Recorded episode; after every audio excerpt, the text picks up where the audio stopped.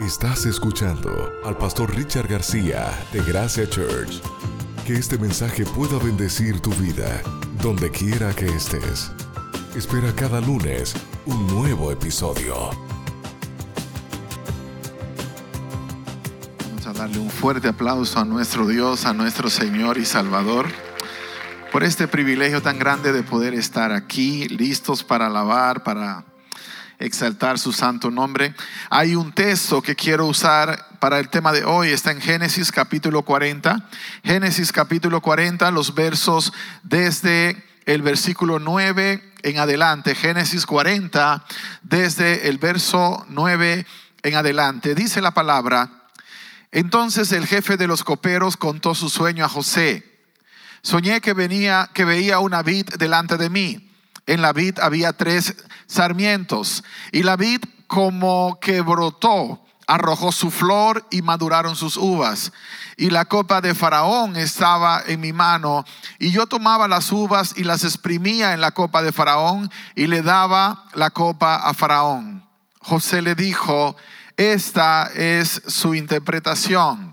Los tres sarmientos son tres días. Al cabo de tres días, Faraón levantará tu, tu cabeza, te restituirá a tu pueblo, a tu puesto, y, y le servirás la copa en su mano, como solías cuando eras copero.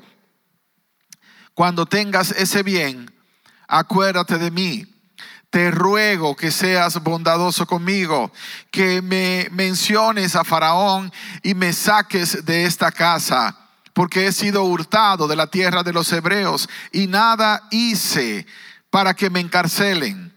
Cuando el jefe de los panaderos vio que José había interpretado para bien, le dijo, yo soñé que veía tres canastillos blancos sobre mi cabeza en el canastillo más alto había de toda la pastelería para Faraón, y las aves la comían del canastillo de sobre mi cabeza. Entonces José respondió, esta es su interpretación. Los tres canastillos son tres días. Al cabo de tres días, Faraón quitará tu cabeza de sobre ti y te hará colgar en la horca, y las aves comerán tu carne. Estamos hoy cerrando la antesala del palacio. Padre, gracias por darnos esta bendición tan grande de poder estudiar tu palabra con libertad. Guíanos a través de la misma, que podamos nosotros comprender cuál es el mensaje que tienes para nosotros en tiempo presente. En el nombre de Jesús te lo pedimos. Amén, Señor. Amén. Cuando nosotros hablamos acerca de, temporadas, cuando hablamos de las diferentes temporadas de la vida, por ejemplo, durante un año nosotros encontramos que en el mundo tenemos cuatro temporadas. Tenemos la primavera, tenemos el verano, tenemos el otoño y tenemos el invierno. Así pareciese ser también con la vida. No sé cuántos de ustedes llegó un punto donde se sintieron que estaban viviendo su primavera o a lo mejor te sentiste que estabas ya en el invierno, como que se te estaba acabando el tiempo, pero son temporadas que no necesariamente determinan lo que nosotros vamos a lograr en la vida. Hay momentos donde yo he estado literalmente sintiendo que estoy viviendo en el invierno, en el final de las temporadas, y hay momentos donde siento que de repente sí volvió la primavera y comenzó otra vez el proceso. En mi propia historia puedo ver cuando iba subiendo. Por ejemplo, cuando yo tenía cinco años, yo trabajaba como limpiabotas, como zapatero. Tenía dos trabajos diferentes que hice, aunque de limpiabotas solamente fue breve, el de zapatero fue todavía un poquito más extenso. Si ustedes miran en pantalla una imagen de un zapatero, un niño zapatero, a lo mejor podrían identificarse que algunos de ustedes estuvieron en una posición parecida. Ese no es zapatero, el anterior sí. Si nos regresamos allí va, gracias. Si miramos la historia de un niño como ese, usted dirá, ah, bueno, algunos de ustedes a lo mejor vivieron la experiencia en sus países y les tocó.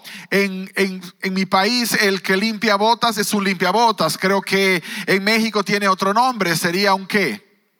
Un bolero. Un bolero es lo que se baila en mi país, pero en, México podría tener otro nombre también el chico que trabajaba en la carnicería, en mi temporada de carnicero, de trabajar en la carnicería de mi abuela, y también en mi temporada como uh, carpintero y mi temporada como mecánico. Recuerdo que fue una de mis mejores porque fue casi ya en la temporada cuando estaba llegando a los 13 años. Así que tuve temporada de carpintero, tuve temporada de mecánico, tuve temporada de zapatero, tuve varias temporadas durante mi niñez. Y es un poco complejo entenderlo desde mi posición porque yo nunca mandaría a Isaac a limpiar zapatos. Yo no lo mandaría a sus ocho años a que busque trabajo en una carpintería, pero mi abuela no era una mala mujer.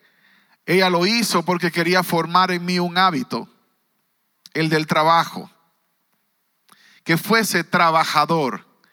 Nosotros tenemos una fórmula diferente. Mandamos a los niños a la escuela para que aprendan una carrera y que algún día puedan trabajar. Y muchos de ellos nunca querrán saber nada del trabajo por el simple hecho de que no formaron el hábito de trabajar. En el sistema en el que vivimos nos enseñaron que si quieres ser exitoso, tienes que ir a la escuela y sacar un grado académico para que seas exitoso. Y no estoy diciendo que es equivocado el statement, no estoy diciendo que no es cierto.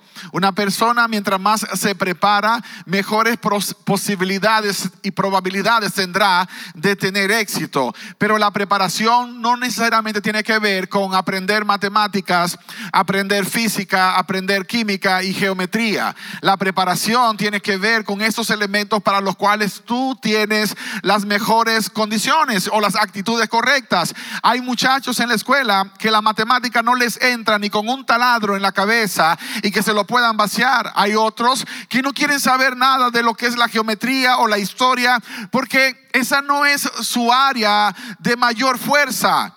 Tenemos un sistema que está tan dañado que cree que todo el mundo debe prepararse de la misma manera y que tienen que aprender lo mismo.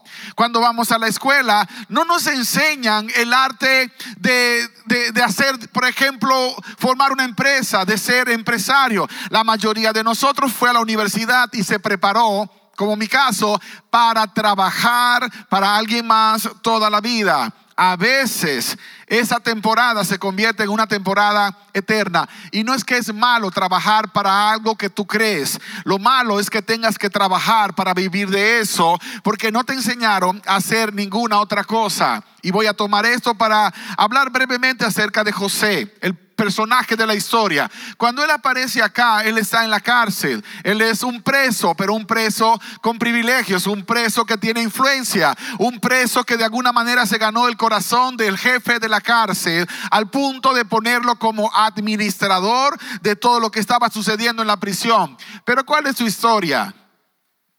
José era era el niño lindo de papá. José era el niño mimado, era el hijo de la mujer que él amó y que murió dando a luz a su segundo hijo y, y él se aferró a ese muchacho. José era el chico que vestía los tenis más ah, caros de la época, era el chico que vestía la ropa más bacana de la época, él era el niño mimado y fue creciendo como el niño mimado. Y nosotros hemos creado muchas veces la misma historia repetida, repetida, repetida, porque de alguna manera caímos en la mentira de que yo no quiero que mis hijos pasen por lo que yo pasé. Yo no quiero que mis hijos sufran lo que yo sufrí. Y entonces les estoy evitando, según yo, el sufrimiento, pero los estoy incapacitando y los estoy imposibilitando para que puedan alcanzar su propósito. Y vemos un montón de casos hoy día, y más en el sistema donde estamos. O oh, es que poner a un niño a trabajar a esa edad es, es basically, es un crimen. Y es entendible. Pero ¿quién dijo que es un crimen enseñarle a limpiar su habitación? ¿Quién dijo que es un crimen enseñarles a lavar platos? ¿Quién dijo que es un crimen enseñarles a recoger la basura? ¿Quién dijo que es un crimen? El crimen es no enseñarles, porque estás creando un parásito que finalmente fracasará, no importa en qué área de la vida estará cuando tienes la humildad suficiente para entender que a los hijos se les debe dar valores y principios, también hay que enseñarles a vivir cada temporada y aprovechar cada temporada para forjar en ellos el carácter que Dios quiere. Ahora bien, a José no lo prepararon para enfrentar la vida. A José lo prepararon para ser el niño lindo de la casa y de repente los hermanos comenzaron a sentir odio contra este muchacho. No es una justificación, pero el papá tuvo mucho que ver con el sentimiento que los demás mostraron hacia este chico. José termina siendo traicionado por sus hermanos y lo venden como un esclavo. Y quiero que pongas atención a esta parte de la historia bíblica porque de alguna manera te va a ayudar a entender lo que, lo que Dios está diciendo para esta temporada en la que nosotros estamos. Esta temporada en la vida de José podríamos llamar que era la segunda temporada. Él pudo haber tenido una temporada donde su carácter se formó, donde su carácter se forjó, de manera que no hubiese tenido que pasar por un camino amargo. Y ese es el punto. Cada vez que te encuentras pasando por un camino amargo y tú dices, Dios mío, pero ¿por qué estoy pasando por ese camino? No hagas la pregunta en el contexto de, ah, qué, qué, qué injusticia la tuya, Padre. ¿Por qué me estás permitiendo a mí pasar por este camino? Sino que hagas la pregunta con la intención de saber qué es lo que Dios está tratando de formar en ti. Jacob había desformado el carácter de José. Y usted dice, no, no, no, pastor, eso es un error. Si José era un chico extraordinario, si José era un chico admirable, si José tenía un carácter que mira lo que hizo Dios con él después. Sí, pero no lo era en esa temporada. En la temporada cuando José era el niño del vestido de colores, del traje más elegante, era el chismoso de la familia. Él era el que venía a contarle al papá todo lo que sus hermanos hacían equivocadamente o malamente. Pero está bien, diría usted. Alguien tiene que contarle al viejo. Ese no es el problema. El problema es que nunca lo hizo por el canal correcto. El deber era decirle a sus hermanos, muchachos, está mal. Y si sus hermanos no entraban en razón, buscar a otro de los mayores, mira, fulano hizo esto y está mal. Y si no funcionaba, traerlos a todos y al papá y decir, fulano hizo esto y está mal. Pero cuando tú miras que alguien hizo algo malo y simplemente vas a la espalda y lo andas contando, no estás haciendo bien. Eres un chismoso más en el grupo de los chismosos de la comunidad. Porque lo único que te interesa es ser el que da la noticia. Eres el periodista con el mensaje equivocado. Ahora bien, la palabra de Dios dice que finalmente, y estoy hablando de cosas que dice la Biblia, no, no vaya a juzgar que estoy siendo injusto con José, lea la Biblia. Él era el que iba y contaba de la mala fama de sus hermanos, pero no necesariamente se enfrentó a sus hermanos en algún momento para tratar de ayudarlos a salir del problema. Ahora llegó el momento y dice la palabra que los hermanos de José encuentran a José viniendo para traerle noticia del papá y a lo mejor algunas eh, comida especial, lo meten en una cisterna y luego esto es lo que pasa. Entonces Judá dijo a sus hermanos, ¿qué provecho hay en que matemos a nuestro hermano. Oye esto, lo querían matar. Eran, eran unos desgraciados, lo querían matar. So, José tenía un punto de que no eran buena gente, el punto no era ese, el punto es que nunca siguió el camino correcto. Ahora dice la palabra, dice, ¿qué, qué, qué, qué provecho hay en que matemos a nuestro hermano y encubramos su muerte? Venid y vendámosle a los ismaelitas y no sea nuestra mano sobre él, porque él es nuestro hermano nuestra propia sangre. Parecía un gran hombre ese. Y sus hermanos convinieron con él. Y cuando pensaban los madianitas, cuando pasaban los madianitas mercaderes, sacaron ellos a José de la cisterna y le trajeron arriba y le vendieron a los ismaelitas por 20 piezas de plata y llevaron a José a Egipto. Yo le voy a llamar a este la temporada de la traición. Nota este, este caso súper interesante. El que traiciona a José en ese caso, el hermano que debió haberlo protegido, el hermano mayor que debió cuidarlo, él dijo que es mejor que lo, que lo vendamos a que lo matemos. Así piensa todo traidor. piensa que le está haciendo un bien. Piensa que lo está ayudando. Piensa que de alguna manera está haciendo una bendición. Y de esa manera calma su conciencia.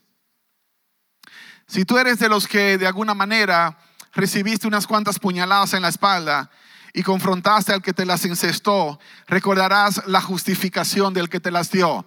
No, es que yo hice esto por esto. la neta te quería ayudar. La, verdad es que ah, no pensé que eso te iba a afectar, porque de alguna manera él se siente una persona buena, porque de esa forma eh, puede calmar su conciencia. Ahora, esta es la triste realidad de la vida todos vamos a pasar por la temporada de la traición y dolorosamente a veces nosotros mismos también vamos a traicionar. Y ese es el punto que quiero traerte acá. Si te encuentras en un grupo o en el otro, recuerda estas palabras. Si eres de los que fue traicionado, te traicionaron tus hermanos, te traicionaron tus amigos, no caigas en el error de la autocompasión porque es peor la condición que viene después que la misma que acabas de experimentar. Oh, me han traicionado mis amigos, qué, qué, vida más miserable. Y muchas personas por eso terminan quitándose la vida, porque ya, ya no creen en nada, ya no creen en nadie, porque se metieron en la parte de la autocompasión alguien se equivocó, alguien me falló, a veces simplemente fue mala información, a veces sí había buenas intenciones, pero por el camino equivocado. Entonces es mejor confrontar, es mejor sentarte, es mejor hablar, es mejor preguntar. ¿Qué pasó? ¿Te acuerdas cuando Jesús estaba siendo juzgado y uno de sus propios hijos, creado por él, vino y le dio una cachetada al Dios Todopoderoso? Jesús le hizo una pregunta y le dijo, si yo he hecho algo malo, dime qué fue lo que hice mal. Y si yo no hice nada malo, ¿por qué me pegas? Esas son de las cosas más dolorosas que le puedes dar a un traidor, a un Judas. Si yo te hice algo mal, dime qué para yo tratar de cambiar. Pero si yo no hice nada malo, ¿por qué me metes un cuchillo en la espalda? Porque alguien te dijo, que alguien te dijo, que alguien te dijo. No hay nada más miserable que ser un Judas por el hecho de que no hay manera de que puedas encontrar paz, ni siquiera cuando te dan el perdón. Porque esa es la parte donde el carácter se va torciendo. Y pasa una vez cuando tú miras a alguien que temprano comienza con la cultura de la traición, de meter cuchillos en la espalda, trata de, enderezarle el camino, aconsejale, porque eso fue lo que pasó con Judas. Judas fue tan miserable que después de haber vendido al maestro, no por 20, claro, Judas hizo mejor negocio, lo vendió por 30 piezas de plata, aún Jesús lo perdonó. Porque cuando lees la historia, Jesús estaba haciendo juzgado, injuriado, maltratado, y se volteó y miró a Judas, y cuando lo miró, esa mirada no era de condenación, era a pesar de todo, yo te perdono. ¿Y qué hizo Judas en ese momento? Corrió, tiró las monedas de plata y fue y se ahorcó. Esa es la tragedia de aquellos que traicionan, porque aunque no se ahorcan, viven la vida en miseria. Y si no lo crees, lee la historia de los hermanos de José. Nunca tuvieron paz. Nunca tuvieron paz. Así que cuando alguien te traicione, no te pongas tú a ser la víctima, te vas a levantar. Dios te va a restaurar, Dios te va a vindicar, pero los que te traicionaron tendrán que vivir amargamente los años que vendrán, a menos que se encuentren con Dios. Y créeme que aunque se encuentren, Dios usará un camino y un proceso que a lo mejor ellos jamás hubiesen querido pasar. La temporada de la traición no está allí para destruirte, está allí para darte la oportunidad de salir a una nueva temporada de tu vida, ya sea otoño, ya sea verano, ya sea invierno, no importa. El punto es que te muevas a algo superior. Y José no lo había planeado de esa manera, pero sucedió. Ahora José estaba viviendo en Egipto. Ahora José estaba viviendo como esclavo en Egipto. ¿Te puedes imaginar el niño lindo de papá, el consentido de la casa? Ahora tenía que andar barriendo por todas partes. Ahora tenía que andar cubriendo ah, asignaciones que él nunca imaginó en su casa. Porque su papá no lo puso a barrer nunca. Porque su papá nunca lo puso a lavar los platos. A lo mejor si hubiese lavado los platos en la primera temporada, no hubiese tenido que lavar platos en la segunda temporada. Pero lo que fue la ausencia del liderazgo de papá y mamá para con el hijo provocó la triste historia que vemos después. Entonces ahora José entra en la casa de, ese hombre importante del gobierno de Faraón y en vez de entrar en la autocompasión, él entró en la temporada de la determinación y dijo, no importa lo que está pasando, yo me voy a, a mantener fiel a Dios, voy a aferrarme a los principios que mi papá me enseñó, voy a permitir que Dios continúe su proceso conmigo. A veces lo más doloroso cuando me toca lidiar y apoyar o aconsejar a una persona que ha pasado por la temporada de la traición o del engaño, el esposo lo engañó, la esposa lo engañó, la suegra lo engañó, el suegro, no importa, alguna de esas cosas horribles que pasan en la vida es el que la persona se siente cómodo en su zona de dolor. Yo no sé si estoy hablándole a una persona que está pasando por esa temporada en este momento, pero Dios no te mandó a sentirte cómodo en tu temporada de dolor. Dios te llamó para que salgas lo antes posible de esa temporada. Dios no quiere que vivas en miseria, en angustia y en dolor. Dios no te creó para eso. Él mismo dijo, yo no he venido para que vivas como un miserable. Yo vine para que tengas vida y que la tengas en abundancia, para que puedas vivir tu mejor temporada para que te puedas levantar del polvo del dolor, para que puedas volver a dibujar una sonrisa en tu rostro y que la gente sepa que eres indestructible, que no importa si se levantan mil a tu izquierda, diez mil a tu derecha, no prevalecerán contra ti. Eso es lo que Dios ha estado poniendo en nuestro corazón, pero no le hemos prestado atención. Ahora José está en la temporada que debió ser la temporada de levantarme. Me voy a levantar, voy a trabajar duro, voy a conseguir plata y voy a regresar con mi papá. De alguna manera lo voy a hacer, porque siempre estuvo en el corazón de ese muchacho. Y saben lo, espectacular de esto. La palabra de Dios dice que Dios lo bendijo en todo lo que él hacía. Parecía algo sobrenatural y de hecho lo era. Lo que él tocaba prosperaba. Lo pusieron a cargo de un departamento y comenzó el departamento. Y al final el hombre dijo, lo voy a poner a cargo de toda mi casa. Potifar tomó la decisión de que él fuera no solamente el administrador de la casa, sino de la empresa. Ahora José, de ser el hermano traicionado, vendido como esclavo, era el CEO de una empresa extranjera. Era ahora el presidente, el jefe, el chief de la, de la, empresa más importante que él jamás había administrado. Y ahí estaba Dios bendiciendo en todas las áreas y entonces entró en una temporada diferente. Y esa es la parte donde a veces nosotros pensamos que eso no va a pasar, pero va a pasar. La temporada de la decepción. Génesis 39, 6 al 9, nueva traducción viviente. Y mientras leo esto, me dan un poco más de audio en los monitores, muchachos, acá arriba. Gracias. Dice la palabra, Génesis 39, 6 al 9. Pues Potifar le dijo a José, le dio a José, perdón, total y completa responsabilidad administrativa sobre todas sus posesiones. Con José a cargo, Potifar no se preocupaba por nada, excepto que iba a comer José, mira lo que dice la palabra, era un joven muy apuesto y bien fornido, así fuerte como el pastor de ustedes. Y la esposa de Potifar pronto comenzó a mirarlo con deseos sexuales. Ven y acuéstate conmigo, le ordenó ella. Pero José se negó. Mire, le contestó, mi amo confía en mí y me puso a cargo de todo lo que hay en su casa. Nadie aquí tiene más autoridad que yo. Él no me ha negado nada, con excepción de usted, porque es su esposa. ¿Cómo podría yo cometer semejante maldad? Sería un gran pecado contra Dios. Y quiero que pongas atención a esta parte de manera especial. Este muchacho había determinado ser fiel a Dios.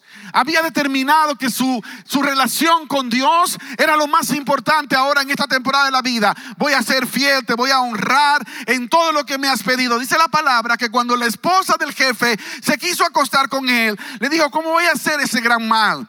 Él no era un traidor. ¿Cómo voy a traicionar a mi jefe si a mí me traicionaron mis hermanos?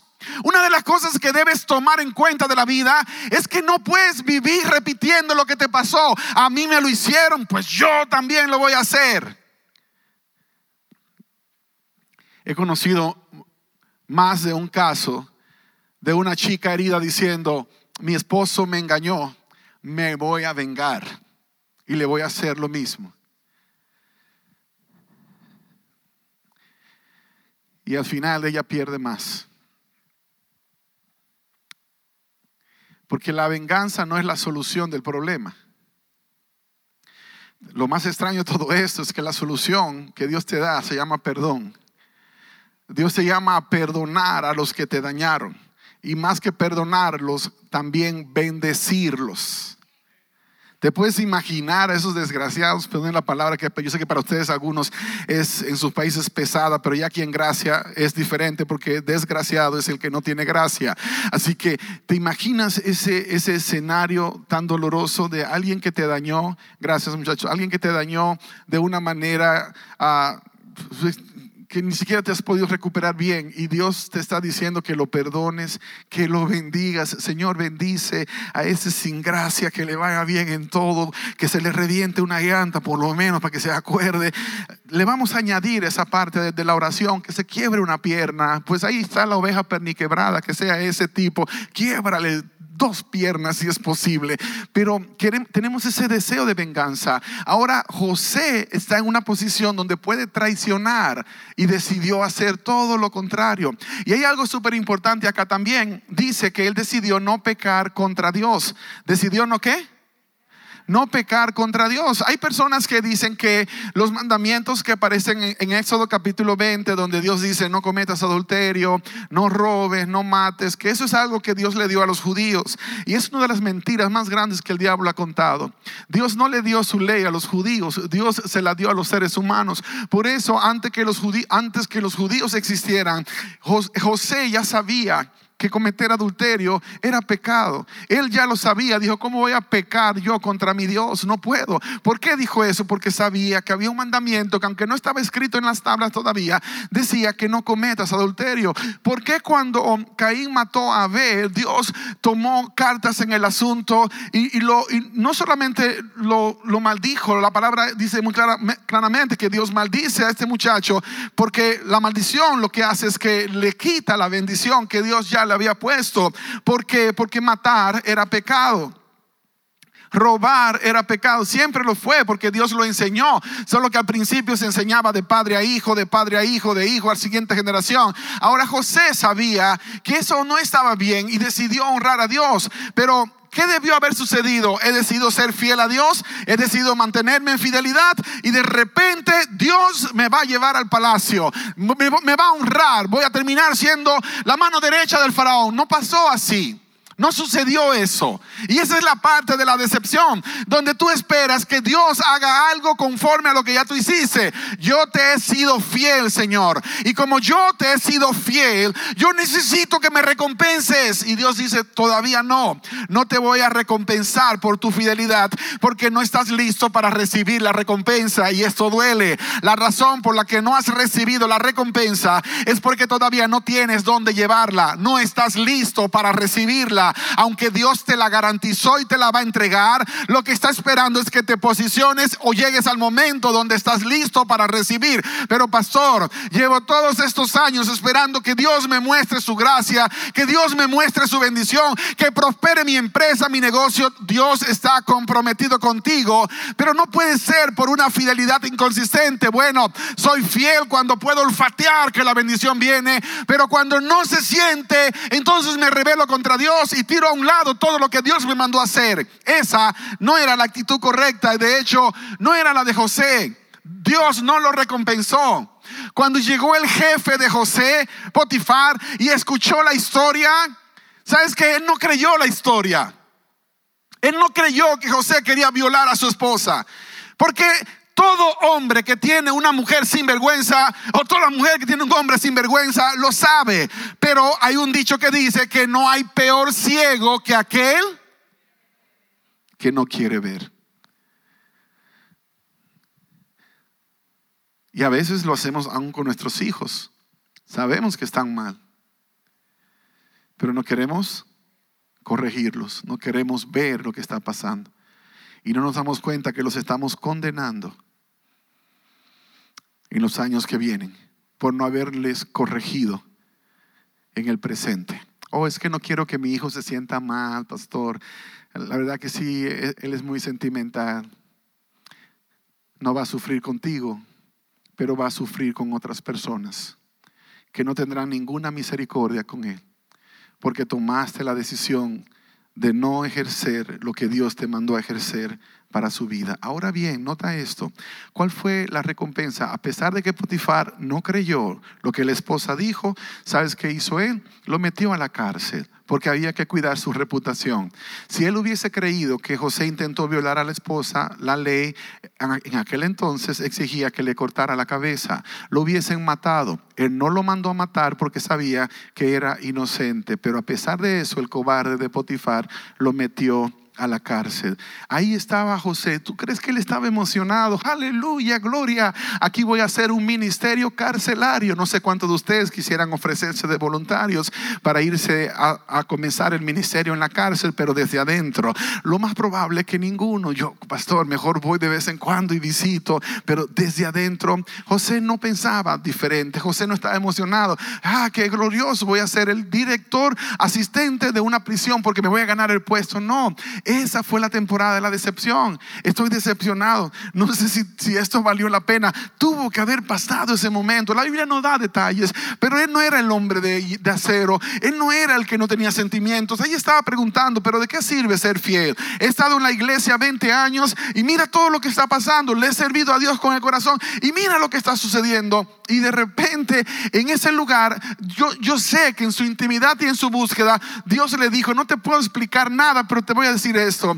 E, él, él es un instrumento mío. Potifar es un instrumento mío que te trajo al lugar donde yo te quería en esta temporada. Porque esa es la parte que le dio sentido a toda esta serie. Potifar mandó a José a la cárcel, pero no lo mandó a una cárcel común y corriente, lo mandó a la cárcel del faraón, que estaba en la parte de atrás del palacio. Era el lugar para los presos políticos como el panadero, como el copero. Era el lugar que estaba más cercano al palacio, el lugar más horrendo y oscuro en la vida de este muchacho era la antesala del palacio. Era el lugar más cercano al sueño de Dios para con su vida. Era el lugar más cercano al propósito de Dios para su historia. Y eso es lo que te dice el Señor. No importa si estás pasando ahora por el momento más oscuro de tu vida. Lo que Dios está diciendo es tranquilo, tranquila. Estás en la antesala del palacio. Estás a punto de apoderarte.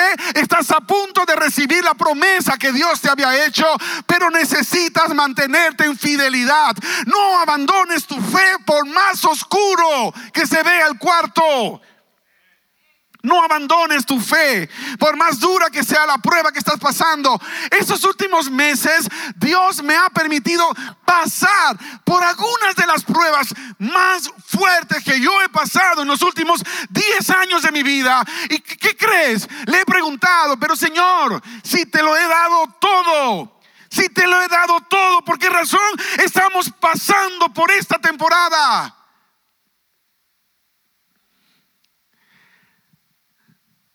Y sabes lo que dice el Señor. ¿Y quién te dijo que me lo has dado todo? Te has creído esa mentira. No me lo has dado todo. Por eso es importante pasar por la antesala. Y aún como hablamos la semana pasada con Daniel, aún hayas vivido en el palacio, si no has comprendido lo que yo te he mandado hacer, te voy a mandar de regreso a la antesala. Y te vas a tomar una temporada de entrenamiento adicional por cabezón, por terco, porque no has comprendido que no es con espada ni con ejército, que no has entendido que ni siquiera tiene que ver con toda la plata del universo, porque yo soy el dueño de todo, porque no has entendido que no son tus herramientas, sino mis herramientas, porque no has comprendido que no es tu gracia, sino la mía, soy yo, fui yo, siempre he sido yo, y todo lo que necesito es que te dejes guiar por mí, y aunque sepas que debes ir para allá, pregúntame, yo te voy a decir, sí, hijo, vaya para allá Aunque no creas que ese es el lugar, pregúntame y te voy a decir, aunque no lo creas, ese es el lugar, esa es la siguiente temporada, ese es el siguiente proyecto que tengo para tu vida. Y ahí estaba José precisamente en la cárcel. Y dijo, está bien, Señor, voy a tomar temporada. Y comenzó a hacer lo que Dios le mandó a hacer, ayudar al necesitado, a darle palabra al desalentado. Porque a veces te vas a encontrar que la mejor medicina que Dios te da no es que te manda a alguien para que te aliente, sino que te manda a ti para alentar a alguien más. Te da a ti la responsabilidad de levantar. Y tú dices, Señor, yo que estoy que me caigo y me mandas a este otro, precisamente para que no te caigas, para que no te enfoques en tu dolor, para que te enfoques en el dolor ajeno, para que no vivas en la burbuja donde solo importas tú, tú y nadie más que tú, sino que entiendas que más para adelante hay gente, que hay otros que necesitan y que Dios está contando contigo, que Dios está contando conmigo, que Dios está contando con nosotros para levantar al caído, para animar al desanimado, para darle aliento al que no tiene, para darle salvación al que está perdido, porque no hay otro medio, no hay otra manera. Dios cuenta con nosotros. Dios está contando contigo. Mientras estás allí llorando, Señor, nadie me quiere. Te dice, yo te quiero. Estás allí, nadie piensa en mí, yo pienso en ti. De hecho, pensé en ti desde antes que nacieras. Pero si vives con autocompasión, vives todo el tiempo pensando que la vida no ha sido justa contigo, que la gente te ha fallado, entonces te vas a quedar en la temporada. La temporada donde a lo mejor pensaste que nunca debiste haber llegado. José no salió así de repente. Llegó a ese momento y llegó a esa, situación donde Dios lo prosperó en la cárcel. Y luego mandan preso al copero del rey del faraón y mandan al panadero. Mire qué clase de relaciones le puso Dios. José nunca hubiese podido conocer al copero y al panadero a menos que estuviese en la cárcel. En el lugar que tú menos te lo imaginas es donde Dios te va a dar las relaciones y conexiones que cambiarán tu historia para siempre. Así que pare de quejarse, pare de andar llorando, pare de sentirse miserable. Aprenda lo que dice la palabra. Tenemos que dar gracias a Dios en todo. Cuando dice la palabra en todo, no solamente cuando creo, sino en todo, en los momentos buenos, en los que no son tan buenos y en esos que por más vuelta que le demos son malos. Son momentos difíciles. Y entonces viene el, copero y, José, que ya los conocía porque se relacionó, dijo, los veo como que están angustiados ustedes, ¿qué les pasa, carnales? Y, y de repente el copero dice, no, es que mira, yo tuve un sueño muy raro y él tuvo otro y estamos aquí preocupados. A ver, cuénteme el sueño. La clase de relación que José tenía, ahora no solamente lo llevó a ser un soñador, que era lo que era en el principio, ahora tenía la capacidad de interpretar sueños de parte de Dios. Había crecido en su relación. No era el que soñaba con que todos se postrarán delante de él hasta las estrellas. Ahora era el que podía decir de parte de Dios lo que estaba pasando. Y el copero le contó y José le dijo, te tengo buenas noticias. En tres días te van a regresar otra vez a tu posición de copero. Vas a estar en la plaza que antes habías ocupado. Serás el hombre de confianza. El, faraón se enteró que tú no eras el que lo querían matar. En cambio, cuando el panadero vio la noticia, le dijo, hey, te cuento el mío. Tres días también, me imagino que será lo mío. Sí, en tres días te van a cortar la cabeza por Judas, traidor. Porque algunos creen que el panadero era parte de un complot para matar al faraón. Por eso lo mandaron a matar. Y se dieron cuenta que el copero era inocente. Pero notaste las partes pequeñas del contrato, las letras pequeñas que aparecían cuando José terminó de contarle su sueño, su interpretación. Le dijo, le dijo así como medio mexicano, carnal, acuérdate de mí cuando, cuando llegues y cuéntale al, háblale al faraón de mí. Háblale, dile, dile de mí, por favor. Mira que te conté el sueño, te, te di la interpretación, viste. No te voy a cobrar nada porque los, cristianos no cobramos por esas cosas, pero háblale por favor para que me saquen de acá. ¿Y sabes qué pasó? José había cometido un error. Porque la habilidad que Dios le dio para interpretar un sueño nunca se debió convertir en una herramienta para beneficio propio. El talento que Dios te dio aún de cantar y de predicar no se te dio para que te enriquezcas con lo que Dios te mandó hacer. Y si eres un gran cantante, producirás recursos, pero no para enriquecerte, sino para expandir el reino de Dios. Y si eres una, una persona con una palabra especial y Dios te va a prosperar, vas a ser ese instrumento en las manos de Dios para expandir el reino de Dios. Dios te dará plata por otros medios para bendecir tu casa y tu familia, pero lo que es de Dios se usa para Dios y es para avance del reino de Dios y ninguna otra cosa, sino avance del reino de Dios. José cometió un error y Dios le enseñó una lección. ¿Sabes cuántos años pasaron hasta que el copero se acordó? Por lo menos dos años. Nunca más se acordó. Y esa es la temporada donde José entró en la temporada de la resignación. Estoy frito.